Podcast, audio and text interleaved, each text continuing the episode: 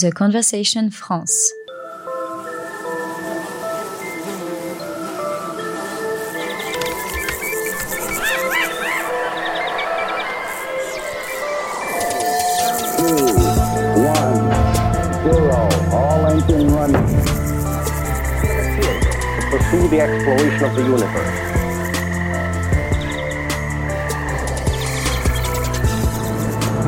L'échappée science, un podcast de The Conversation France. Deux fois par mois, un zeste de science pour découvrir, s'émerveiller, réfléchir. Bonjour à toutes et à tous et bienvenue dans notre podcast L'échappée science. Je suis Jennifer Gallet, chef de rubrique environnement pour le média The Conversation. Dans ce nouvel épisode, nous allons explorer les capacités d'adaptation des plantes face à la sécheresse, un sujet d'une actualité brûlante à l'heure où nos étés deviennent de plus en plus secs et caniculaires. Pour en parler, j'accueille aujourd'hui Delphine Luquet, chercheuse en écophysiologie au CIRAD à Montpellier, dont les travaux portent notamment sur l'adaptation à la sécheresse de deux céréales, le sorgho et le riz. Delphine, bonjour. Bonjour Jennifer. Avec nous également Benoît Tonson. Benoît, bonjour. Bonjour Jennifer. Benoît, vous êtes chef de rubrique Science à The Conversation et nous vous retrouvons un petit peu plus tard pour votre chronique. Avant, quand on levait les yeux vers le ciel, on s'interrogeait sur notre place parmi les étoiles. Là, on fait que baisser les yeux et se soucier de notre place dans la poussière. Alors on vient d'entendre un extrait du film de science-fiction Interstellar de 2014 qui nous montre une planète devenue hostile pour les humains. Avec les dérèglements climatiques, notre monde est déjà de plus en plus touché par des épisodes de sécheresse intense. Et cette situation a de lourdes conséquences pour l'agriculture. Est-ce qu'un jour on pourrait parvenir à cultiver des plantes sans eau? Ou est-ce que ça aussi, Delphine, c'est de la science-fiction?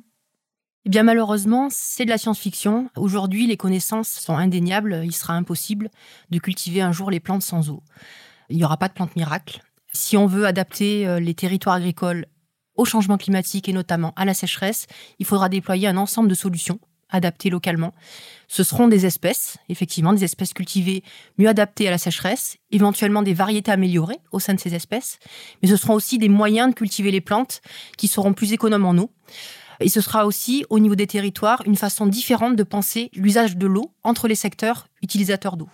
L'industrie, l'agriculture, l'eau potable. Donc c'est un ensemble de solutions qui nous invitent à réfléchir la production agricole autrement. Donc cultiver sans eau, non, mais cultiver avec moins d'eau, oui. La vraie question, c'est donc de savoir comment mieux produire avec moins d'eau. Delphine, qu'est-ce que vous entendez par mieux produire? Mieux produire, ça veut dire plusieurs choses. La première, c'est la production de façon durable. Ça veut dire produire avec moins d'eau, comme on vient de le mentionner, mais également avec moins de produits chimiques, herbicides ou pesticides, qui ont des impacts notables sur l'environnement. Il faut quand même rappeler que le secteur de l'agriculture est un des secteurs qui a les plus forts impacts sur le changement climatique, même s'il en subit les conséquences. C'est un des plus gros consommateurs en eau. Et c'est un des secteurs qui euh, émet 22% des gaz à effet de serre qui contribuent au réchauffement climatique. Le deuxième élément qui fait qu'on peut produire mieux, c'est de produire bien, au bon endroit et au bon moment. C'est-à-dire rendre les territoires agricoles les moins dépendants possibles des importations et euh, d'y assurer la sécurité alimentaire, problématique qui va être plus ou moins importante selon les régions du monde, mais qui est un problème majeur face au changement climatique. Donc pour cela, il faut disposer de solutions d'adaptation au niveau des territoires qui vont être ciblées sur des problématiques et des contraintes locales. Il faut quand même rappeler que la sécheresse, ça veut tout rien dire. Il n'y a pas une sécheresse, mais des sécheresses, et que chaque territoire agricole va faire l'objet d'adaptations spécifiques en termes de variétés, d'espèces cultivées ou de solutions de pratiques agricoles qui vont venir répondre à cette problématique territoriale. Donc finalement, ce qu'il va falloir déployer, ce sont des, solutions agroécologiques d'adaptation au changement climatique et à la sécheresse des territoires agricoles. Qu'est-ce que vous entendez par euh, agroécologie Si vous pouviez nous définir euh, cette euh, notion centrale pour l'agriculture du futur en, quelques mots? On peut définir l'agroécologie comme l'ensemble des pratiques agricoles qui vont s'inspirer des principes de l'écologie pour des pratiques durables et respectueuses de l'environnement. Donc qui vont non seulement permettre la production agricole et sa stabilité face aux aléas climatiques, mais qui va également assurer des services écosystémiques, par exemple un maintien de la fertilité du sol, une réduction, on en a parlé, de l'émission des gaz à effet de serre, ou encore la mise à profit des interactions entre la plante et le microbiome du sol, donc toute la, on va dire la microbiologie qui vit dans, dans le sol, pour euh, permettre une stabilité des rendements, quels que soient les aléas du climat.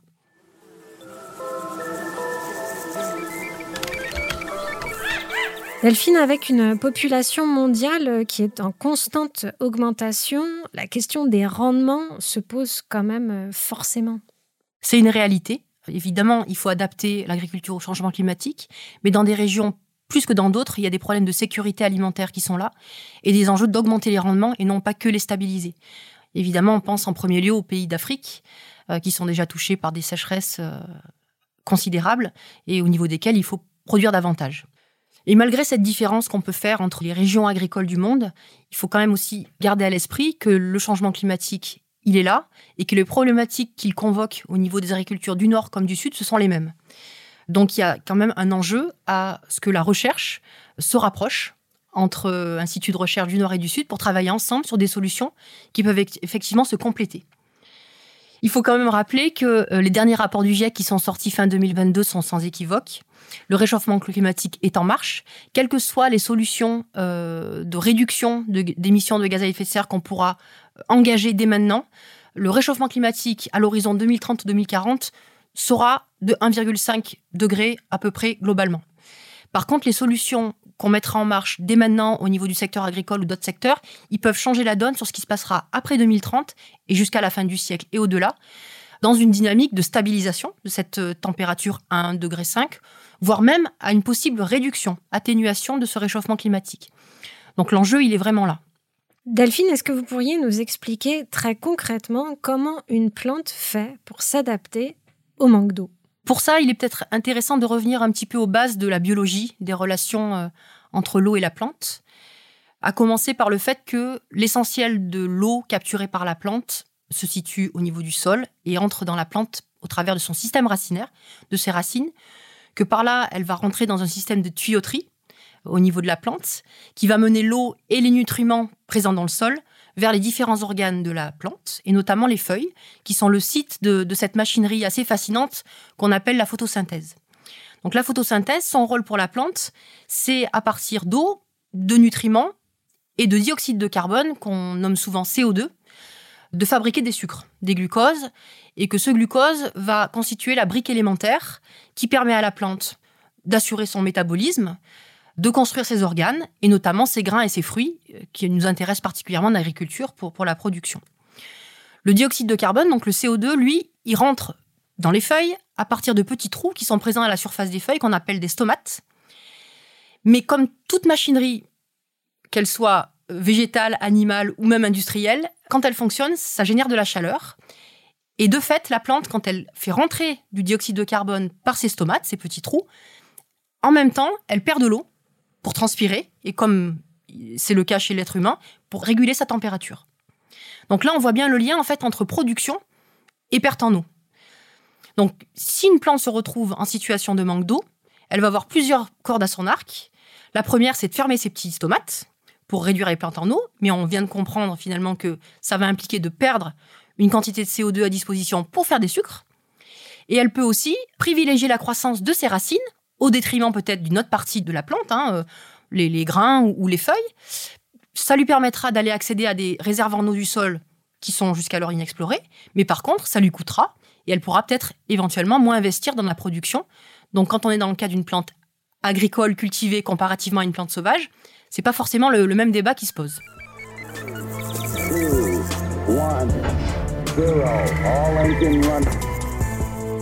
Dans les plantes euh, qui sont euh, cultivées, il y en a certaines euh, qui ont une plus grande résistance face à des situations de sécheresse et je pense notamment au sorgho sur lequel vous avez beaucoup travaillé. Alors qu'est-ce qui fait que cette plante résiste mieux? Effectivement, le sorgho, c'est une plante cultivée, originaire d'Afrique, donc qui finalement, au fil de ces années d'évolution, lui a conféré des, aptitudes hein, à tolérer des, climats très secs. Et donc cette plante, finalement, rassemble un petit peu les aptitudes que je viens de décrire, c'est-à-dire des systèmes racinaires très profonds, qui lui permettent d'accéder de l'eau comparativement à d'autres plantes qui ne pourraient pas le faire, et également d'avoir un système photosynthétique très efficient, c'est-à-dire elle est capable de réduire ses pertes en eau tout en valorisant le CO2, le dioxyde de carbone qu'elle fera rentrer dans les feuilles pour la photosynthèse via ses stomates. Donc le sorgho, c'est une espèce cultivée qui est d'intérêt pour les agricultures de demain, que ce soit au nord ou au sud. C'est d'ailleurs une, des plantes qui rapproche les dynamiques de recherche des instituts de recherche agronomique au nord et au sud. Mais c'est une plante qu'on peut encore chercher à améliorer. Elle intègre une diversité génétique assez euh, remarquable, au sein de laquelle on peut aller chercher des attributs d'adaptation à la sécheresse qui peuvent être combinés grâce à la sélection variétale dans des variétés qui seront encore plus tolérantes au déficit hydrique.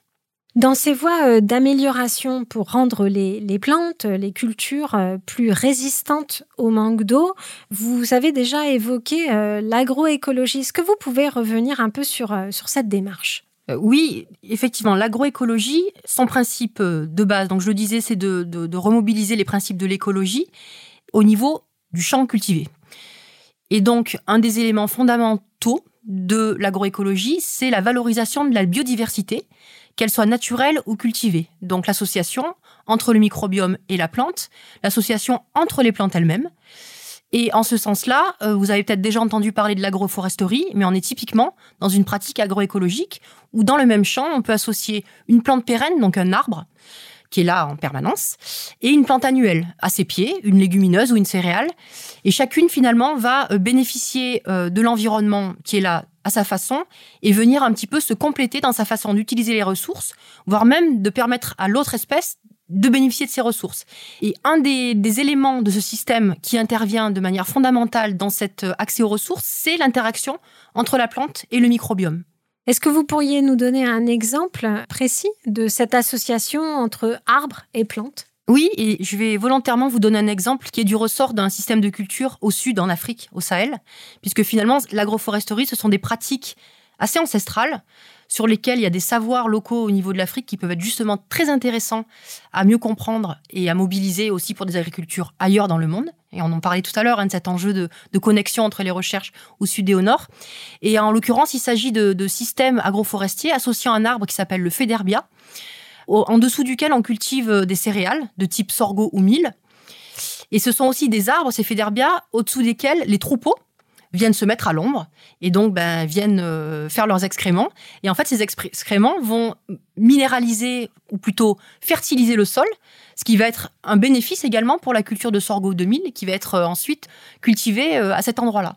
Donc là, on est dans un vrai cas d'agroforesterie, plantes pérennes, plantes annuelles et même pastoralisme, avec des bénéfices partagés en termes de partage des ressources, en termes aussi d'ombrage que euh, l'arbre féderbia va procurer à la culture en évitant des pertes en eau inutiles du fait d'un sol trop ensoleillé.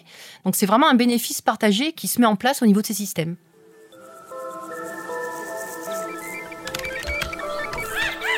Delphine Luquet, il y a aussi des expérimentations qui sont conduites au niveau de la résiculture, qui est particulièrement gourmande en eau, mais néanmoins, on parvient à faire en sorte que le riz soit moins gourmand en eau. Comment ça se passe? Vous avez raison, la résiculture, c'est un des systèmes euh, de culture qui est le plus consommateur en eau, du fait que le riz, pour sa majorité, est cultivé avec les pieds dans l'eau, c'est-à-dire avec une couche d'eau qui peut aller de 10 cm voire plus en permanence. Donc ça, ça a deux effets. Le premier, c'est d'impliquer au niveau des territoires euh, une gestion de l'eau qui peut être assez euh, inefficace euh, avec des, on va dire, des déperditions un peu inutiles. Et ça a aussi un effet secondaire qui est que cette couche d'eau, du fait de processus biochimiques qui se passent dans l'eau, émet des gaz à effet de serre, donc qui vont en plus accentuer le changement climatique et le réchauffement. Donc par rapport à cette problématique, des, chercheurs ont euh, testé la possibilité de cultiver du riz selon un système où il y a des alternances de périodes où le, riz a les pieds dans l'eau et d'autres où il est à sec. Ça permet effectivement d'avoir des économies en eau qui sont considérables, mais ça implique aussi d'avoir des riz, des variétés de riz qui vont être adaptées à cette modalité de culture. Donc on reboucle entre l'enjeu d'associer des solutions variétales et des solutions de pratique. Donc typiquement, c'est un, type de, pratique qui est sorti du simple, on va dire, domaine de la recherche et qui est pratiqué concrètement euh, en Asie, mais aussi en Australie. D'autres questionnements qui, relient la riziculture au changement climatique, c'est des régions comme la Casamance au Sénégal, où euh, le riz est cultivé de manière pluviale, et dans, soit dans des bas-fonds, où l'eau va s'accumuler et donc il y aura une couche d'eau, on va dire pluviale, naturelle, soit sur des plateaux où il sera systématiquement, on va dire, dans des conditions comme du blé, à sec. Le changement climatique fait que dans ces bas-fonds, eh ben, il y a de plus en plus de périodes d'assec. Donc en fait, c'est des régions où il est euh, essentiel aujourd'hui de s'adapter et euh, de déployer des solutions, et notamment des variétés, qui vont être à même de supporter des conditions qu'on appelle aérobie, donc c'est-à-dire sans lame d'eau, sans couche d'eau, pour que finalement la production de riz qui est essentielle dans ces régions-là puisse perdurer.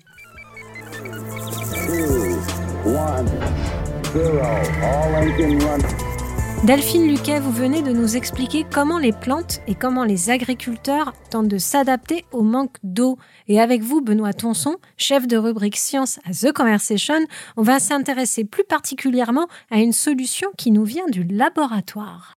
Euh, CRISPR-Cas9 a changé le domaine des sciences de la vie. Les scientifiques du monde entier développent cette technologie dans des applications innovantes dans la médecine, l'agriculture et la biotechnologie. Les perspectives qui accompagnent CRISPR-Cas9 sont très prometteuses, notamment dans le traitement potentiel de maladies génétiques humaines, et la technologie est déjà utilisée pour relever divers défis agricoles. On vient d'entendre Emmanuel Charpentier, co-lauréate du prix Nobel de chimie avec Jennifer Doudna en 2020 pour la mise au point du système universel d'édition du génome CRISPR-Cas9.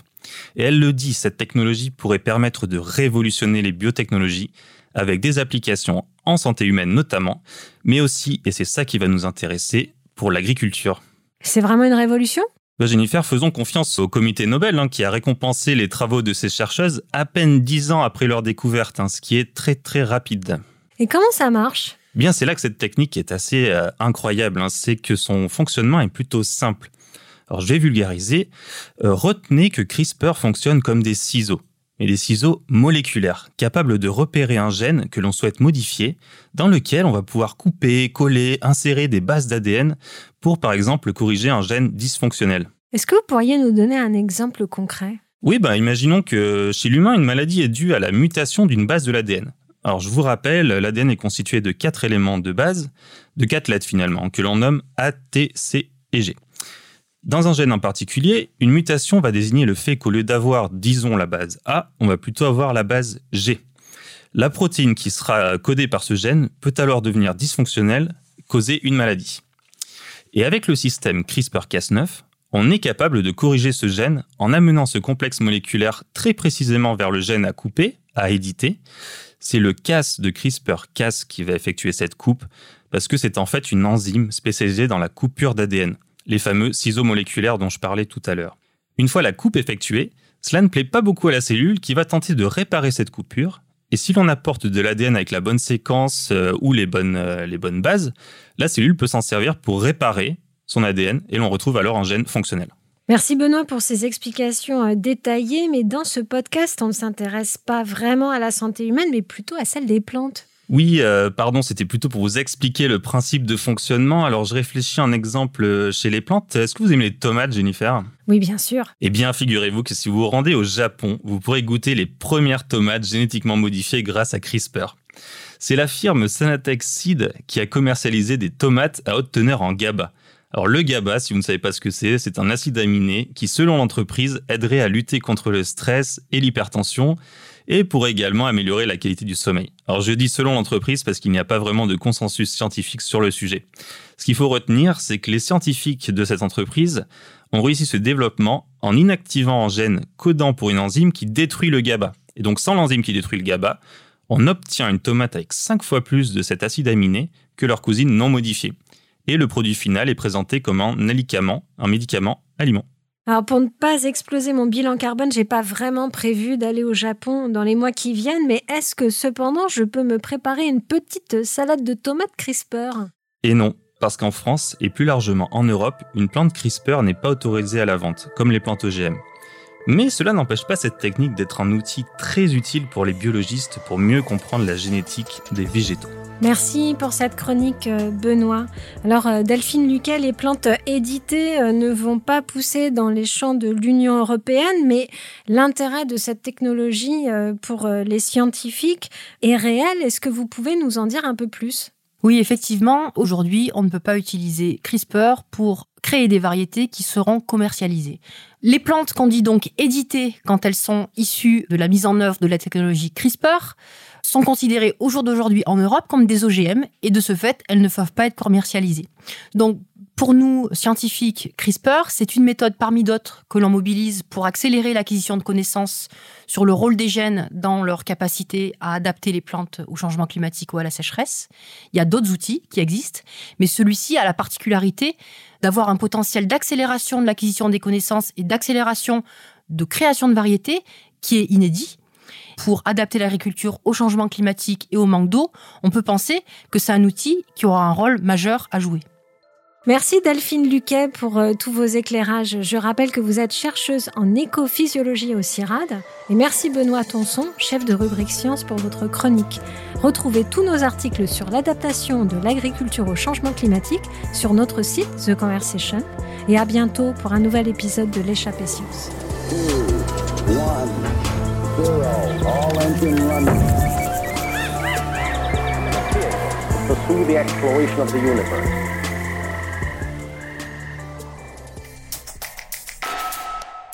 The Conversation France.